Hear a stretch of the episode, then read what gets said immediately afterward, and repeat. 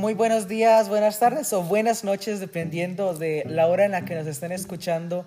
El día de hoy vamos a tener una variedad de temas para hablar en el podcast del día de hoy. Me acompaña a, mi derecha Pablo Calvo. Hola, mucho gusto. Mi nombre es Pablo Calvo y es un gusto estar con ustedes. A mi izquierda, Camila Navarro. Buenas, buenas, aquí estoy, aquí y, Y al frente mío, Nicole Vázquez. Hola, soy Nicole. Y al día de hoy tenemos a un invitado especial para poder generar más conversación. Nuestro invitado es el grandísimo Kevin Bonici. Bonici crack. Eh, un placer estar aquí para ayudar con el podcast.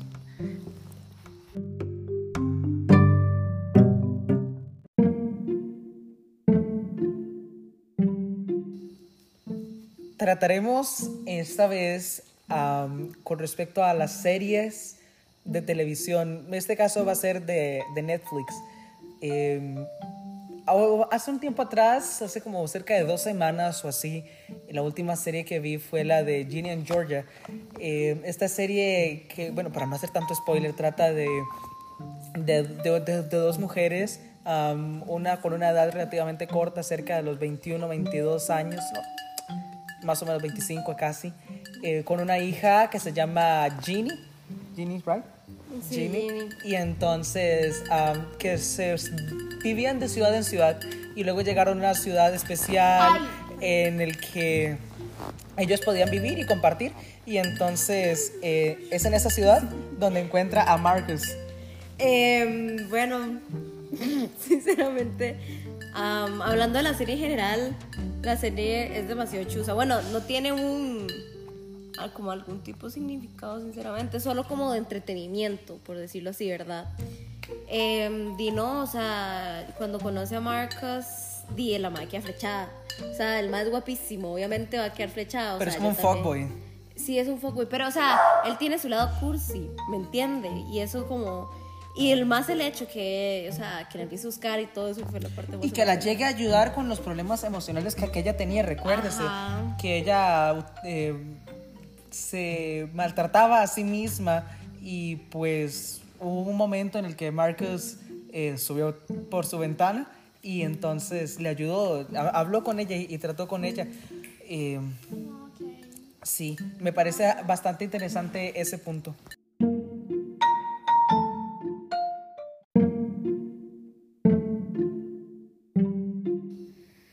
También en una parte de la serie, eh, Ginny, la hija de Georgia, tiene que salir. Esto por una razón que nadie se la esperaba, la verdad.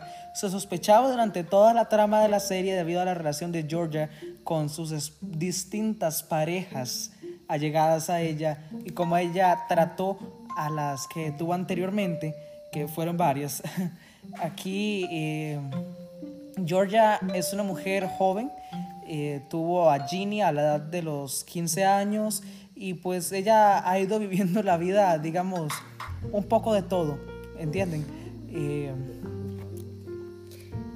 em, es que a lo que yo iba entendiendo es que ella, digamos, por diferentes problemas que tenía, tal vez como, es que ella evitaba esos problemas y cada vez que evitaba esos problemas, ella iba para digamos, para otras ciudades. Y hasta que llegaron a, ¿cómo es la ciudad que se llama? ¿Dónde llegaron?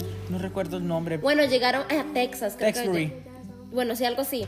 Y la cuestión es que y ellos llegaron y ella supo acoplarse y todo. Pero es que el problema, ella se mete con el hermano de la mejor amiga o la, o la amiga que ella cuando llegó la cuidó y ya se hizo súper amiga y ya luego tienen un problema.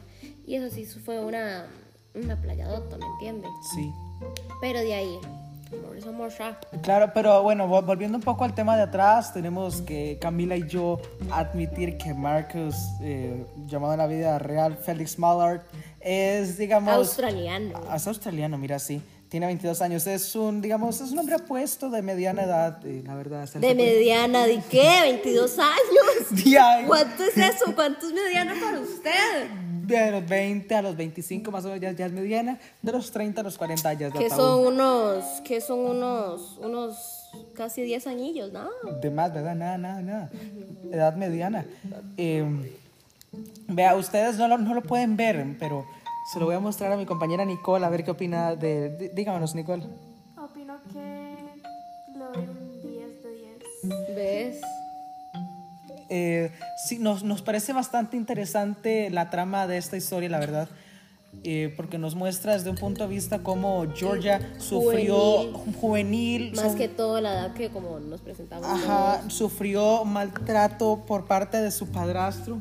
eh, y luego ella se une a una, una no sé cómo decirlo, a un grupo de, de personas de, la- de las motos eh, pandilleras, ¿entienden? Y, y luego entonces ella empieza a hacer amigos ahí y empieza ella a tomar valor de sí misma y llega un momento en el que entonces ella llega a recobrar todo lo sufrido ah, en la casa con el padrastro. Eh, todo esto es de Georgia. Y entonces eh, le dispara en la mano derecha eh, a manera de revancha. Y luego de esa parte, esos son como flashbacks que ella tiene cada vez que Ginny, la hija, comete una acción similar a eso. Y entonces eh, Georgia siempre trata nada más como, más que todo, como de proteger a Ginny de los errores que ella cometió siendo joven. Eh, luego, Y más el hecho, perdón por interrumpirlo, Claro. más el hecho del embarazo, es algo que ella insiste demasiado que le contara, que sea abierta, porque no quiere que pase el sufrimiento y eso de tener una juventud y casi ya aparte de la adultez como inestable de un lugar a otro y más sacar de una niña y todo, pero a pesar de todo lo que hizo y tal vez los errores siempre lo hizo como con la intención de, mejorar. de mejorar y proteger, aunque algunas cosas no, no las manejó como debía, pero di, ella cree que hacía un bien, pero di, Sí, eso es, es muy bueno porque como lo decía Camila, eh, Ginny lo único que trataba era de educar de la mejor forma a Georgia para que Ginny no pasara lo que Georgia le ocurrió en un pasado.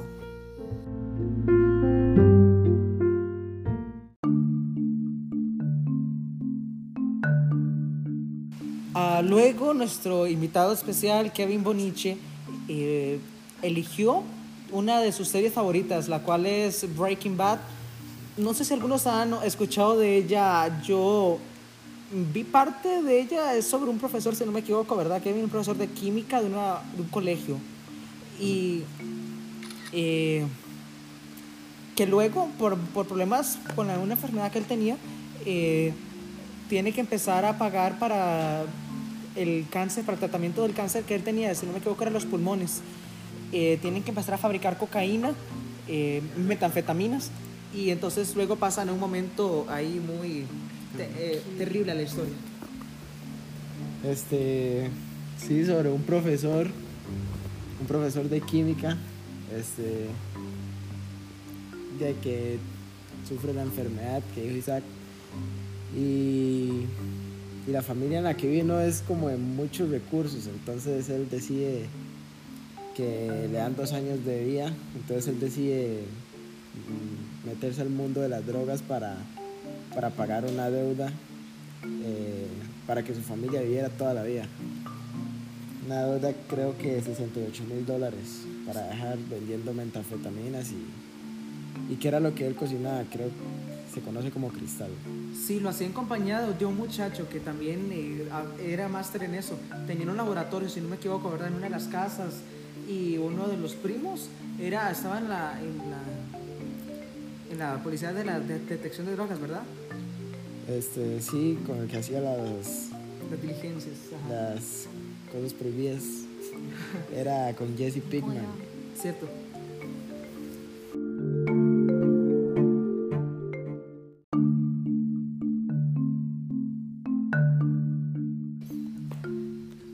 Entonces, si no me equivoco, al final él termina escondiendo el dinero en un desierto. De hecho, nuestro profesor de, de química nos ha llegado a contar parte de eso, de que cómo las drogas, el producir la droga, eh, afecta también la vida de la persona, digamos. No solo afecta la vida del que la consume, sino también de, la, de la persona que la, que la produce. no, Por- que, ah, sí, que la produce. Sí, exactamente.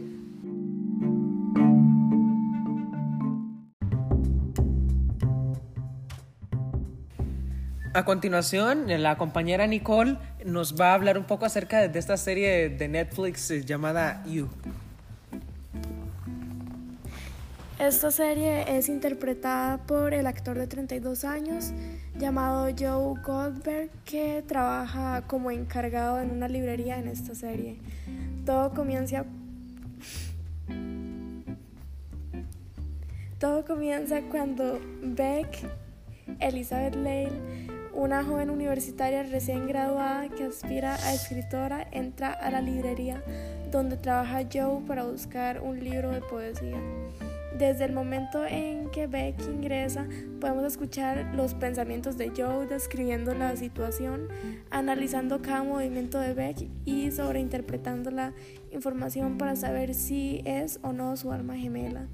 Aunque parece pensar que es algo romántico, pero la verdad es bastante perturbador. Esto es algo que Ujú, Es algo que se da a lo largo de la serie porque él como que va desarrollando una seria obsesión, digamos, ya pasa de así como un enamoramiento normal, pasa a tener una obsesión con ella y hacer cosas un poco turbias.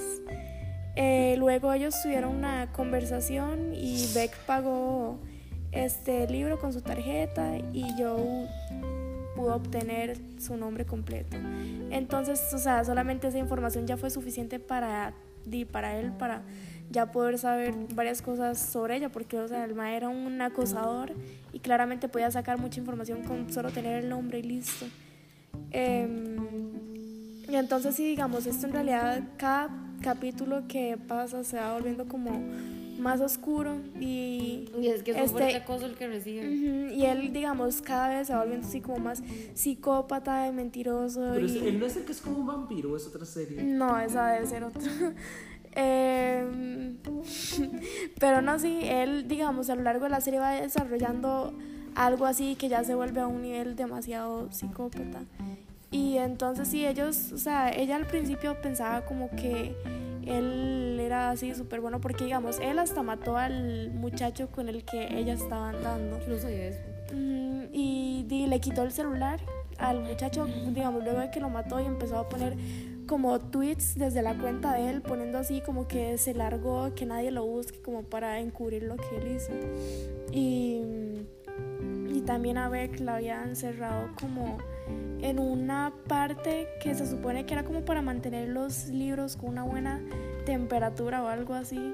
Y era como como algo de cristal donde ahí la encerró y no la quería dejar salir. aislante, ¿no? Es como para que Ajá, nadie lo y al final di- resultó que él la terminó matando a Beck, o sea, se terminó enamorando tanto de ella que se volvió loco y la quiso matar simplemente porque ella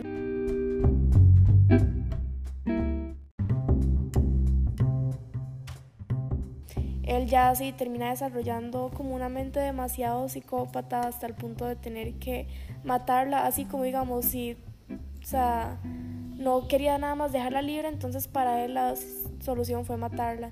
Y ella, este, de hecho, cuando la tenía ahí encerrada, ella estaba haciendo como un plan como de que ella iba a escribir como una historia falsa y así como que nadie se iba a dar cuenta como de eso, para que la dejara así libre o algo así y como ella diciendo así, negando lo que eso no pasó y cosas así.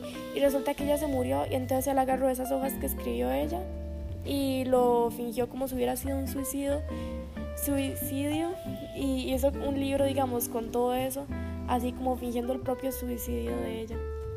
Qué interesante, Nicole. Pero dígame, eh, ¿cómo, o sea, con cuál personaje se siente usted más identificada en la serie? ¿Como cuál le llamó a usted más la atención, digamos, como por sus acciones? ¿Ese que la asesinó o la muchacha? O no sé.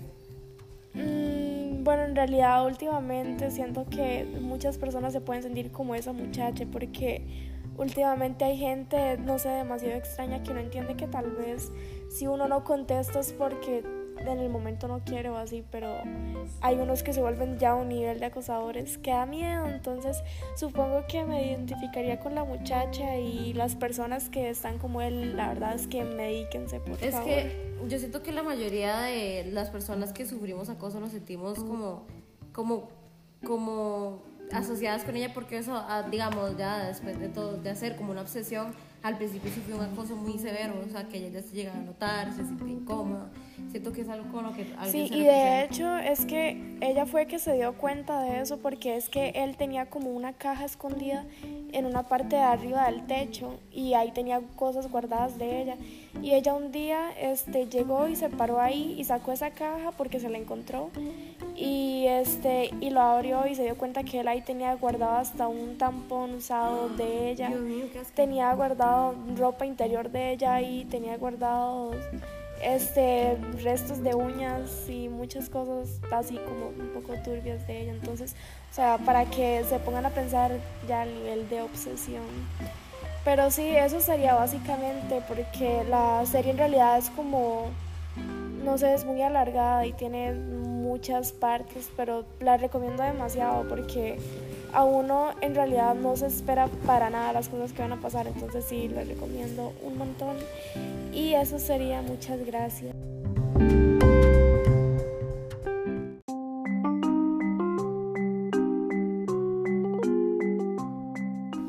Bueno, muchas gracias a las personas que llegaron hasta esta parte del podcast número 2.